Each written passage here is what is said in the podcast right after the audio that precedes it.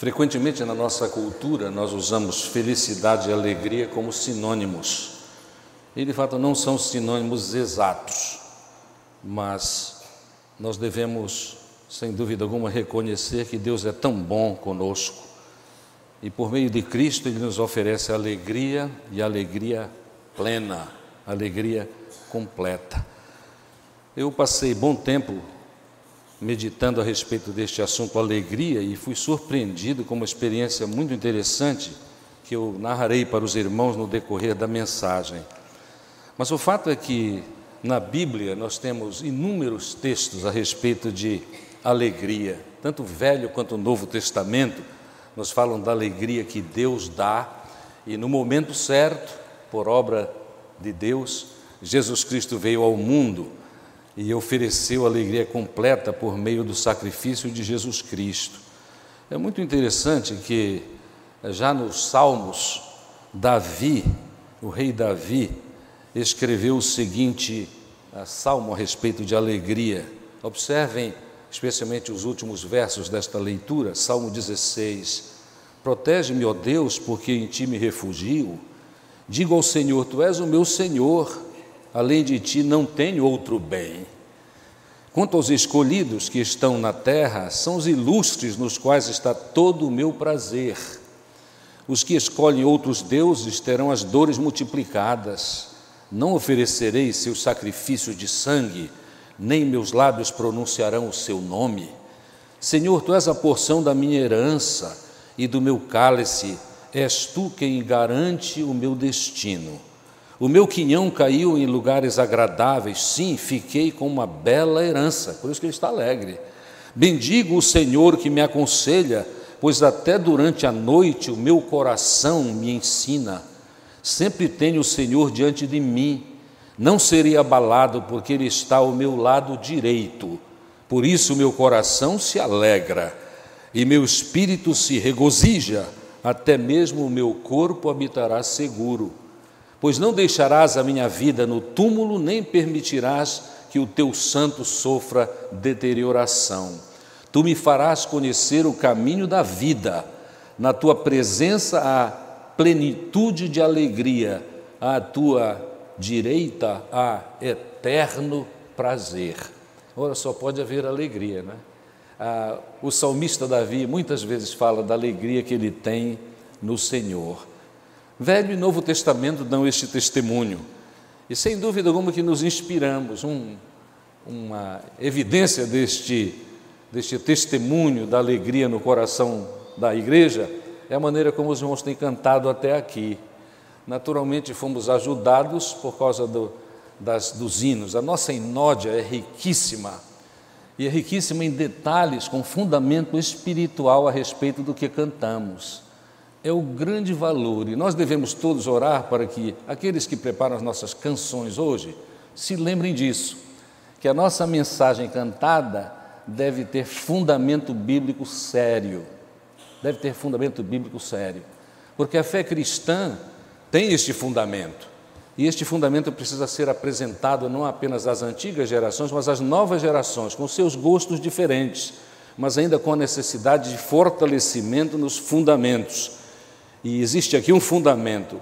Nós temos alegria no Senhor porque a Sua presença é realidade na nossa vida. Nós temos alegria no Senhor porque, desde o Velho Testamento, neste texto, por exemplo, ah, eu aproveitei para estudar algumas coisas extremamente profundas do ponto de vista teológico a respeito deste tema da alegria. E um dos capítulos que eu li a respeito deste assunto era um capítulo para estudantes de teologia que têm gosto pela matéria às vezes seca, a teologia, a teologia sistemática. E às vezes é seco. Mas a, o, o, pregador era de uma, era uma sumidade no conhecimento, mas ele entrou por meandros que seria até maldade trazer para os irmãos, porque eu me senti molestado quando eu li, porque ele falou demais a respeito de termos técnicos no hebraico e no grego a respeito deste assunto. Eu entendo que o tema da alegria precisa ser transferido em coisa prática, não é? Como o próprio salmista apresenta. Né? Ele, ele é feliz por causa da presença de Deus na vida dele, ele é feliz por causa da segurança que Deus dá. Então não é necessário entrar naquela aquela profundidade, entre aspas, toda teológica, mas a teologia é nisso. A teologia é nisso. Mas é bom nós lembrarmos uma coisa deste Salmo 16: é que já é uma, uma profecia, é uma, uma promessa muito clara de que haverá ressurreição, ressurreição do corpo. Os irmãos devem ter notado na leitura, né? Pois não deixarás a minha vida no túmulo, nem permitirás que o teu santo sofra deterioração. É mensagem sobre Jesus. Mas o fato é que o fato é que Jesus ressuscitou tem a ver com a nossa ressurreição, porque oportunamente quando Jesus ressuscitou, ele é as primícias dos que dormem, dos que morreram. A nossa ressurreição é certa quando nós confiamos em Jesus. Então, desde aquele tempo, é claro, porque Deus não Deus sabia toda a história. Ele comanda a história. Por isso que o salmista logo disse: "Olha, tu me farás conhecer o caminho da vida". Já, é, já é pensando em vida eterna, irmãos. O, o, o, o salmista Davi já tinha este conhecimento por obra do Espírito em sua vida. Na tua presença, a plenitude de alegria, a tua direita, a eterno prazer. Eterno, irmãos. Naturalmente que tudo começa aqui, este eterno começa aqui, quando nós aceitamos Jesus e experimentamos esta realidade. Dito isto a respeito do Velho Testamento, no Novo Testamento eu escolhi dois textos impressionantes para iniciar. O primeiro texto é o texto de, de Paulo aos Filipenses, do capítulo 4 verso 4. Olha o que ele diz: Alegrai-vos sempre no Senhor. E digo outra vez: alegrai-vos. Ah, conhecendo um pouco da personalidade do apóstolo Paulo, imagina a força com que ele falava aos aqueles a quem ele se dirigia a respeito desta alegria. E na escrita, alegrai-vos no Senhor. Alegrai-vos, amados, é verbo e é no imperativo. Nós temos de. É tolice não nos alegrarmos, porque a nossa alegria é no Senhor. É nossa alegria no Senhor. E outro texto é de Pedro, porque Paulo e Pedro se complementam muitas vezes a respeito destas verdades fundamentais do Evangelho. Em 1 Pedro, capítulo 1, eu quero ler ah, desde o verso 3 para melhor entendimento, especialmente pensando naqueles que são recém-chegados e conversando comigo, dizem assim: Pastor, eu não sei nada da Bíblia ainda, mas eu estou me esforçando. Não peça para eu dizer claramente onde está Judas, porque eu ainda não sei bem mas eu vou lá no índice e eu descubro. Eu gosto desse, desse interesse dos novos crentes. É assim que todo mundo começa, né?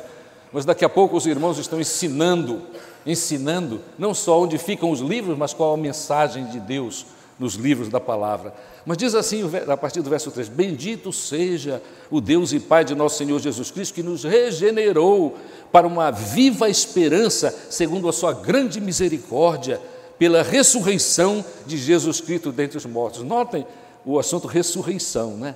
Ressurreição é vida, é vida plena, é vida aqui e vida eterna.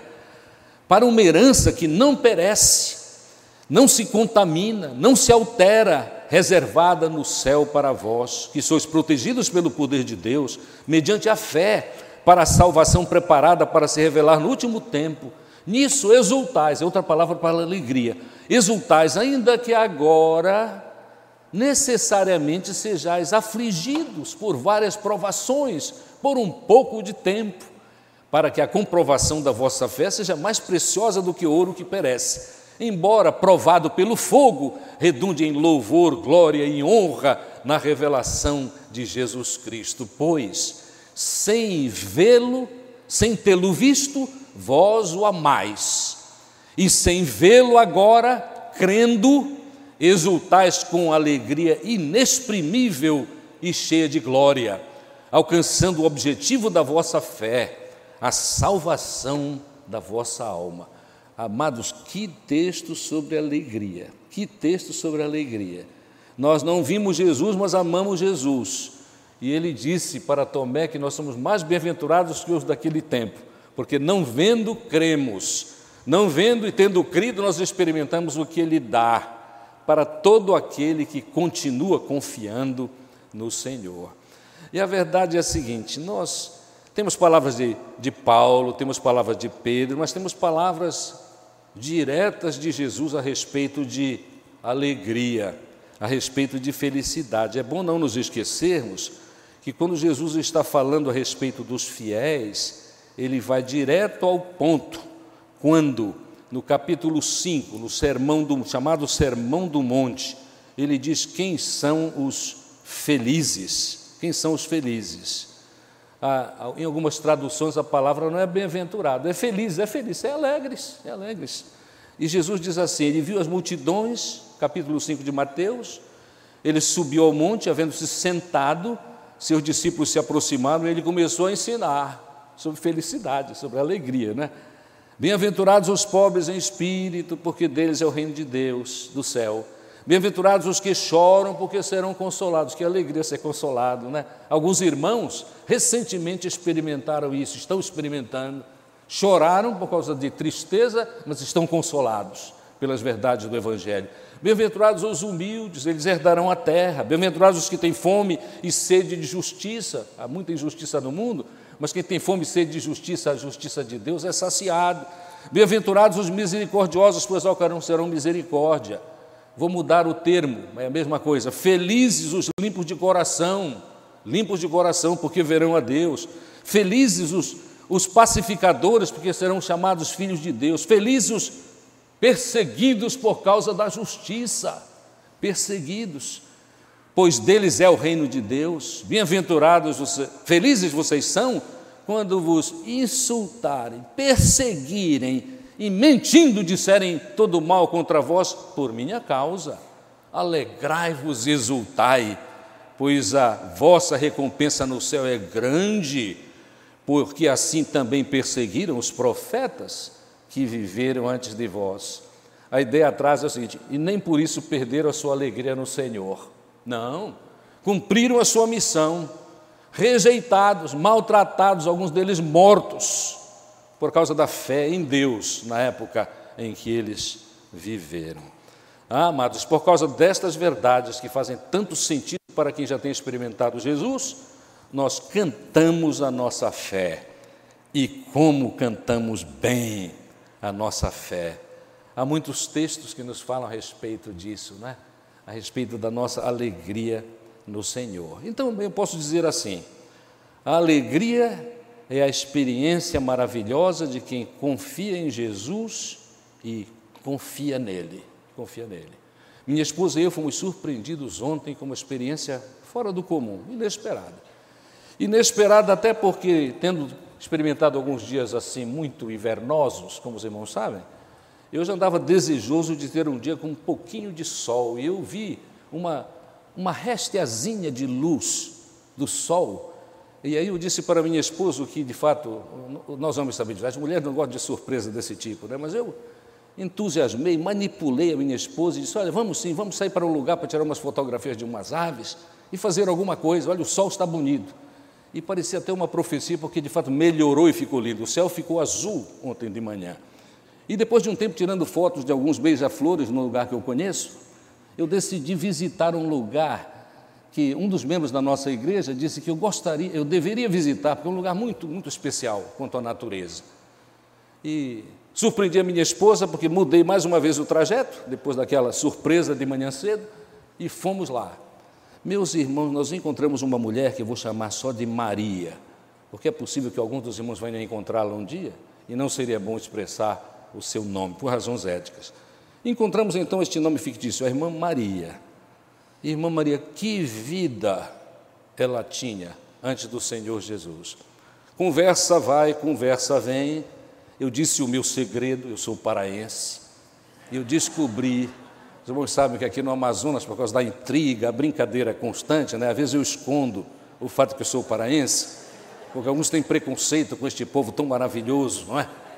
Os paraenses. No fim eu disse que era paraense, ela disse que era de Santarém, e aí começou a conversa e por mais ou menos duas horas nós ouvimos o testemunho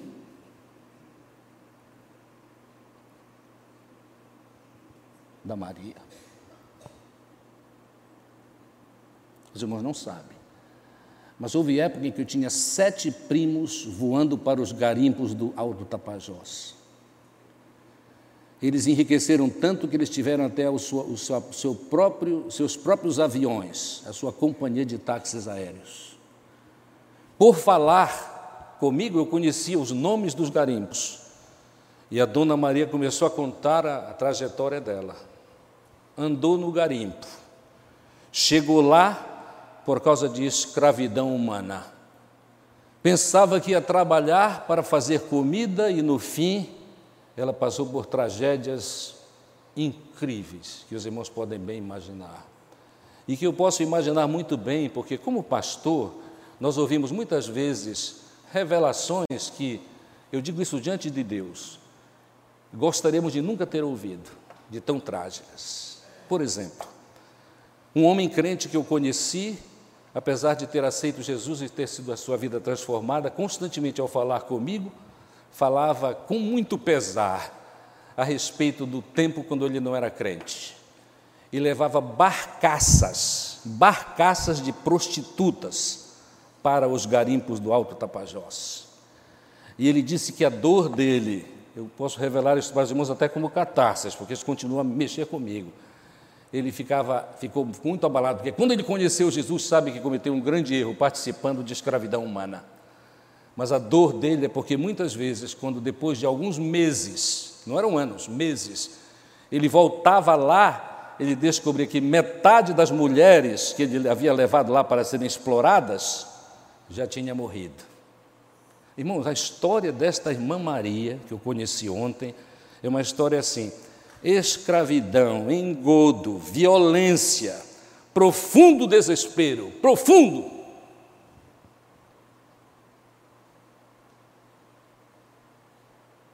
E quando parece que está tudo acabado, ela se encontra com três, ela disse assim, velhinhas, numa praça do Parque 10.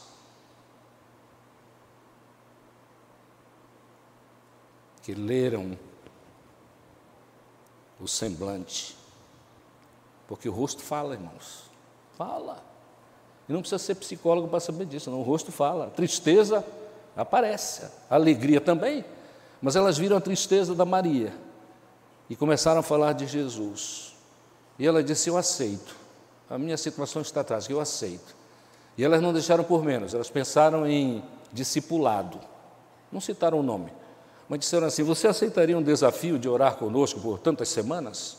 Ela, na angústia, já tendo aceito Jesus, dado o primeiro passo, que às vezes é o mais difícil, disse: Vou.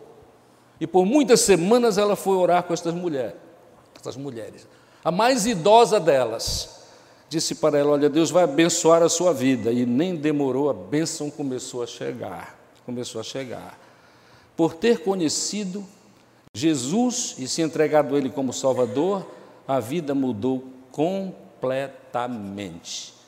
E ontem, por duas horas, minha esposa e eu ouvimos isto, e eu anotei algumas coisas, quando meditando depois da experiência tão, tão maravilhosa, tão abençoadora. Alguém que aceitou Jesus e passou por aquilo que Jesus promete, quando disse assim: Vinde a mim, é, Mateus 11, né? 28 a 30. Vinde a mim todos os que estáis cansados e oprimidos, e eu, eu, é Ele mesmo, eu vos aliviarei. Tomai sobre vós o meu jugo e aprendeis de mim, que sou manso e humilde de coração, e encontrareis descanso.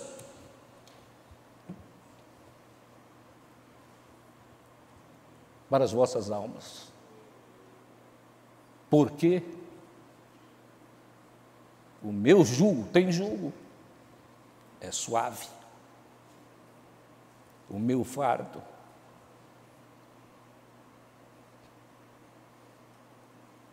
leve. E é leve. É muito leve. Muito bem, a mulher foi surpreendida com o poder de Jesus, o poder do Espírito de Deus na sua vida. Aí eu anotei o seguinte: a primeira coisa que ela disse que ela experimentou foi paz íntima no lugar de desespero. Isto é, cumprimento da palavra de Deus.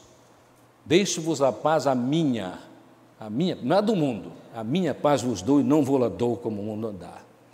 A dona Maria experimentou orientação na sua vida, específica para cada crise. Ela contou coisas, além de trágicas, até interessantes na maneira de apresentar. O apelido dela era Cobra. E não era por causa da beleza da cobra coral, que é lindíssima, né? É por causa dos males que ela pode trazer para quem é picado. É, termo técnico é isso, não é mordido, não, é picado por uma cobra. O apelido dela era cobra. Mas olha, ela experimentou orientação na sua vida. Orientada por Deus e só por Deus, ela inclusive venceu alguns processos judiciais que todo mundo dizia que ela jamais venceria, porque pessoas com muitos advogados de nome não venciam questões de terra. E amadas, ela venceu. Enquanto ele ia falando, enquanto nos mostrava o terreno dela, os igarapés dentro do terreno, ela ia falando e ela, ela falava os borbotões, é alegria pura. A Maria hoje é alegria pura. Ela falava a respeito de que Deus é o mordomo, Deus é o dono da vida dela. Nós não temos nada. Irmãos, ela podia pregar aqui um dia sobre mordomia, a dona Maria. Porque ela diria assim: Nós não temos nada, tudo que nós temos é emprestado por Deus para nós usarmos, e, e no fim, aqueles princípios teológicos. Às vezes ela não dizia o verso completo, mas ela lê a Bíblia, é notório que ela lê a Bíblia, porque a linguagem do crente que lê a Bíblia é moldada por causa daquilo que ele lê e daquilo que ele pensa. É verdade na sua vida e é verdade na minha, graças a Deus. Mas quando ela dizia, às vezes eu auxiliava dizendo onde é que fica e qual é o verso mais completo. Mas o que ela falava de fundamentos é verdade. Olha, ela entendia, ela entendeu quando aceitou Jesus, paulatinamente, na medida que vai crescendo na fé e no conhecimento de Jesus, que ela é mordoma do Senhor, é mordoma do Senhor. Ela entendeu há bom tempo, em bom tempo na sua vida, por causa da vida miserável, desgraçada, sofredora que ela tinha, que Jesus realmente perdoa o pecado perdoa o pecado. Meus amados, nenhuma dúvida falando com a dona Maria a respeito deste perdão do pecado. Ela hoje, porque sabe que é perdoada, está limpa, apesar da desgraça que experimentou. Eu fiquei pensando assim: que maravilha a vida desta irmã Maria, que maravilha a nossa vida, né? que nós cremos também nestas verdades. Mas que tristeza profunda alguém que tem ouvido e ouvido o Evangelho ainda está ruminando um pecado aí atrás porque de fato não se entregou ainda a Jesus. É ruminando o pecado.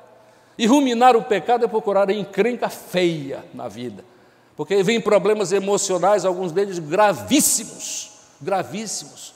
Vem a dificuldade de assumir até a sua própria identidade, quanto a gênero, sim, senhores, homem ou mulher, sim, é ruminando o pecado e achando que não há cura, quando há cura, porque Deus promete, sim, transformar a nossa vida transformar a nossa vida quando realmente cremos nele. Amados, a Dona Maria sabe perfeitamente qual a aplicação da graça de Jesus. Quando nós aceitamos a graça, o favor imerecido de Jesus, ele nos restaura e restaura completamente, completamente. Ela falou também sobre o amor de Deus. E eu fiquei pensando, é isso mesmo. Olha só quando a gente entende o amor de Deus. Quando nós amamos a Deus sobre todas as coisas, amamos ao próximo como a nós mesmos, este é o primeiro mandamento, mas diz assim: amar ao próximo como a ti mesmo, né? É porque ela sabe que ela é amada por Deus, é que ela fica livre. Uma mulher até hoje ela é pobre, mas além de seus quatro filhos, criou mais sete. Além dos seus quatro, criou mais sete. E amados, eu fico impressionado com esta característica de amor de algumas mulheres, sim. Porque geralmente é a mulher que faz isso, é a mulher que faz isso. Conheço outras crentes do nosso meio que têm feito assim também. E ela falava com tanta alegria a respeito dos meninos que ela criou. Inclusive falou muito de um deles que agora está muito bem de vida. Ela disse, ela mostrou assim: "Eu me alegro quando ele passa por mim, ainda toma a minha bênção". Você não sabe que tomar a bênção é uma característica da cultura católica apostólica romana que eu experimentei na minha vida familiar também, a vida dos lajes, a vida da família maior, ainda pede a bênção e ela abençoa e se alegra em que estes meninos têm feito algo na vida que transfere para o próprio coração de Dona Maria um grande, um grande prazer. E para dizer mais uma coisa, a segurança, a confiança no Senhor, a certeza que esta vida é boa, mas é limitada. Mas nós estamos seguros aqui por causa da presença de Jesus estaremos seguros eternamente, porque o que Ele promete, Ele faz. Amados, eu pergunto: você também é feliz no Senhor Jesus? E reconhece que isto também é o seu testemunho? É capaz disso? Se nós falarmos mais aos outros a respeito da nossa alegria por sermos o que somos, por obra e graça de Jesus Cristo, outros, sem dúvida alguma, se entusiasmarão no tempo de Deus, no tempo do Espírito Santo de Deus, que é quem convence do pecado, da justiça e do julgamento. E eles terão também a nossa alegria. E como temos estas alegrias? Vamos relembrar estas alegrias. Por exemplo, nós temos um, um de nossos hinos no velho cantor cristão, que era o cantor ah, dos batistas por muitos anos, até tivemos algumas novidades que também nos abençoam, sem dúvida alguma. Mas eu quero que os irmãos notem mais uma vez este, este hino 406 do cantor cristão. Os irmãos sabem muito bem que cantar é, é uma bênção. O meu, o meu pastor, o pastor que me batizou, o pastor que celebrou o casamento de meus pais, o pastor que me consagrou ao ministério, quando eu era seminarista lá no Recife, pastor Haroldo Chale. Ele tinha uma expressão que é comum, ele dizia sempre: quem canta seus males espanta. E quando eu estava pensando a respeito desta mensagem, eu acabei encontrando este livrinho, é um cantor cristão só de letra, que foi dada para o, por minha esposa para o nosso filho Roberto Lages, o mais novo deles. É interessante o que a Alice escreveu aqui. Ela escreveu assim: Roberto, isto é para você cantar na igreja, em casa e em todo lugar. Cante muito, porque o cantar faz bem. É verdade, faz bem. E olha o que é que a gente canta a respeito de alegria. Hoje nós já cantamos muito, mas eu quero trazer à mente dos irmãos este canto. Que delícia crer em Cristo, em seu nome confiar, aceitar os seus ensinos e a promessa e as promessas desfrutar. Cristo, Cristo, já confio em teu nome, em teu poder. Faze minha fé crescer. Oh, que gozo, gozo e alegria Oh, que gozo é crer em Cristo, ter certeza do perdão. Pensem na história da Maria, né? Ela foi o que foi, vocês entenderam. Foi explorada, sofreu amargamente. Oh, que gozo é crer em Cristo, ter certeza do perdão, receber de Cristo mesmo vida, paz e salvação. Olha, ela não escreveu este hino, não, mas o que ela contou era isso, em outras palavras, mas falou sobre isso. Bem feliz eu sou em Cristo, sempre dele quero ser, quero agora, muito submisso, sempre a ele obedecer. Meus amados, quanta coisa maravilhosa, quanta coisa maravilhosa. Mas eu tenho um segundo ponto para trazer para os irmãos. É que nós devemos entender que esta alegria que Jesus nos dá e sobre a qual cantamos com tanto entusiasmo, e que eu relembro agora com esta letra do de um dos hinos do cantor cristão, é uma promessa permanente. Nada nos tira esta alegria. Um de nossos maiores pregadores deste tempo é um pastor presbiteriano, que depois de eu ter ouvido uma mensagem dele, que está na internet, os irmãos podem ouvir, sobre os ladrões da alegria, eu não esqueço mais a mensagem dele de jeito nenhum. Porque os ladrões da alegria que ele cita e comenta com grande propriedade são, às vezes, as circunstâncias da vida, né? a coisas inesperadas, e graças a Deus nós não sabemos o dia de amanhã. Senão, alguns de nós já ficaríamos, começávamos por causa de fraqueza, ficar preocupados com isso, não é? Muito preocupados com isso. Nós não sabemos o que é o que ah, o novo vírus vai fazer no Brasil, mas tem gente que já está preocupadíssima. E eu brinquei com uma das irmãs da nossa igreja, que por sinal está aqui, ela disse para mim, me avisou alguns detalhes a respeito do, coronavírus. E a minha resposta para ela foi assim: minha irmã, vamos ter uma reunião na nossa igreja e nós vamos eliminar todos os beijoqueiros da igreja, porque eles vão trazer um terrível mal no tocante a este vírus. Aí ela respondeu também, muito brincalhona que é, disse assim: Eu seria a primeira. Irmãos, com certeza, circunstâncias da vida, as ansiedades que as circunstâncias trazem para nós, querem roubar a nossa alegria. Mas, amados, para Maria, eu duvido que a gente roube a alegria dela. Não vai roubar. E, e também devemos estar neste mesmo grupo, de que não vai roubar, não. Porque não importam as circunstâncias, diz um cântico nosso, não, não, não. Nós estamos entregues ao Senhor, as circunstâncias não dominarão o nosso coração, porque nós já sabemos o que Jesus fez. Às vezes nós somos, temos a nossa, a nossa alegria no Senhor quase roubadas por causa da dificuldade, do desafio que são os relacionamentos humanos. Na sua vida, você tem agora, quem sabe, um, um relacionamento humano que é um desafio muito grande. Você esperava tanto daquela pessoa, o pastor esperava tanto dos crentes, as igrejas esperavam tanto daquele pastor, e houve uma falha grave. E aí alguns perdem a alegria. Nós não devemos deixar isso. Até porque, se nós entendermos que todos nós, por causa do pecado que ocorreu lá nos primórdios, continuamos com nossas próprias dificuldades. E relacionamentos quebrados, relacionamentos quase quebrados, dificuldades nos relacionamentos são comuns entre os homens. A minha pergunta para os irmãos é a seguinte: o que esperávamos de, daqueles que ainda são pecadores? Ah, eu esperava muito mais do que isso. É verdade, vale a pena esperar e desejar, mas é bom pisar no chão. Nos relacionamentos, nós temos às vezes algumas ansiedades, algumas dificuldades, mas podemos vencê-las com o amor que Jesus Cristo nos dá com a lembrança do amor que ele, a alegria que o Senhor nos dá é uma alegria perene. É por isso que o apóstolo teve tocado pelo Espírito. Às vezes eu tenho uma, uma, pequena diminuição da minha alegria, mas aí eu relembro, até porque eu leio a palavra de Deus, até porque eu oro, eu coloco a minha vida na presença de Deus, as minhas circunstâncias na presença de Deus, e digo assim: não, isso é tolice. Tenho que confiar no Senhor e me alegrar com o que Ele já fez e na certeza do que Ele ainda vai fazer porque o melhor na sua vida e na minha vida ainda está por vir. Porque um dia nós partiremos daqui e aí sim nós seremos, estaremos na presença do Senhor para todo sempre, experimentando a eterna alegria que Jesus nos dá, pois nos garante, nos garante isso com a sua ressurreição. Naturalmente que a nossa alegria é completamente nesta permanência é completamente da alegria, dita alegria, da parte do, do mundo. Eu quero ilustrar a alegria, a falta de alegria do mundo, a, a falta de qualidade de alegria do mundo, com uma poesia de Vinícius de Moraes. Eu diria que os irmãos, quase todos aqui, lembrarão o que eu vou ler. É sobre a felicidade.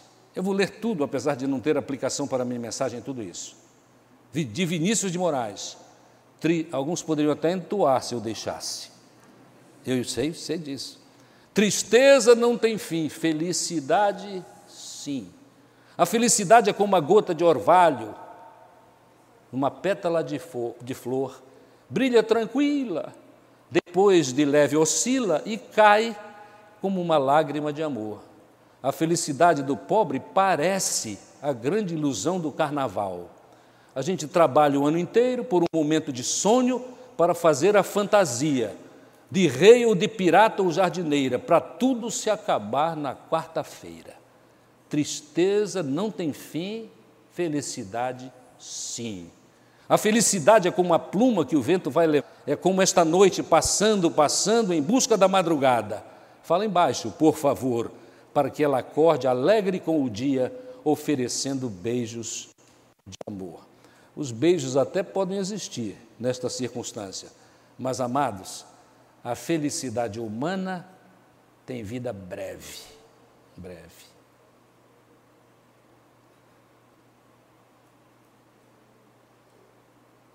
Quanta gente hoje, depois deste carnaval passado, está agora sofrendo porque isto aqui é realidade. De fato, quando conhecemos Jesus, a, a coisa diferente, olha.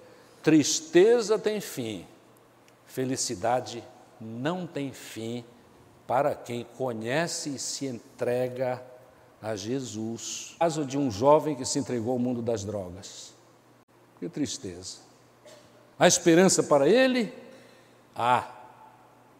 Se ele se entregar mesmo a Jesus, porque haverá poder para dizer não, como houve poder na nossa vida para sairmos de vícios e de relacionamentos e de alguns, algumas alianças que nós entendemos pela graça e obra do Espírito Santo que eram prejudiciais a nós. E nós dissemos N.A.O. tio, não, não. Mudamos de vida porque Deus transformou a nossa vida. Agora, irmãos, o término desta mensagem é o seguinte: a palavra é de Paulo, né? Alegrai-vos no Senhor, sempre digo, alegrai-vos no Senhor. É que experimentando esta alegria que a Dona Maria experimenta e prega com sua palavra, e provavelmente ela com todo mundo que dá oportunidade, que atiça o seu coração, ela conta o seu testemunho, bem contado, inspirador. Amados, olha, quando nós temos esta experiência, nós precisamos experimentar o seguinte: muita gente no mundo ainda precisa desta alegria, muita gente mesmo, de perto e de longe, e de perto e de longe. A obra missionária faz isso, no mundo todo, lá fora, nos países distantes de nós. Mas nós precisamos lembrar, enquanto lembramos missões mundiais, devemos lembrar de missões na vizinhança, missões na família, na família. Até porque, fora de tempo para lembrar o Natal, quando nós vamos a Lucas, no capítulo 2, Lucas, no capítulo 2, nós vemos uma palavra muito interessante a respeito do anúncio sobre Jesus que estava chegando, estava chegando. Era o tempo exato desta vinda de Cristo ao mundo, nascendo no meio dos homens. A palavra é no versos 8 a 10, que eu lembro para os irmãos. Naquela mesma região havia pastores que estavam no campo à noite tomando conta do rebanho, e um anjo do Senhor apareceu diante deles, a glória do Senhor os cercou de resplendor e ficaram atemorizados. Mas o anjo lhe disse: Não temais, porque vos trago, notem isso, novas de grande alegria que são para todo, novas de grande alegria para todo o povo. Mais uma vez, esta palavra impressionante dos evangelhos. Todos, todo, a nova de alegria para todos. E se sabendo que a vontade de Deus é que todos ouçam o evangelho, eu me retraio e eu não faço o que devo fazer para isso, eu peco eu estou desobedecendo. Então, amados, tendo experimentado a alegria de Jesus, experimentando agora a alegria de Jesus, cantando sobre a alegria de Jesus, vamos cumprir a missão, vamos cumprir a missão, vamos usar tudo o que temos, o que somos, as influências nos ambientes de serviço, os ambientes de vida, para que o povo reconheça que Jesus já veio, já pagou o preço para o perdão dos nossos pecados, tem poder para transformar a nossa vida e nos usar para a glorificação do seu nome, enquanto falamos a respeito da única salvação, a respeito do único Senhor que salva, o próprio Jesus Cristo. Portanto, amados, alegrai-vos no Senhor sempre. Mais uma vez eu digo, alegrai-vos. Não nos esqueçamos disso. Não nos esqueçamos disso. Apliquemos o que temos, o que somos, para que muitas pessoas tenham a experiência que temos, uma experiência indizível. Indizível até porque tem a ver com glórias, não apenas do presente, mas glórias futuras, elas garantidas por Jesus. Que Deus nos ajude e abençoe, abençoe no cumprimento desta missão. Amém.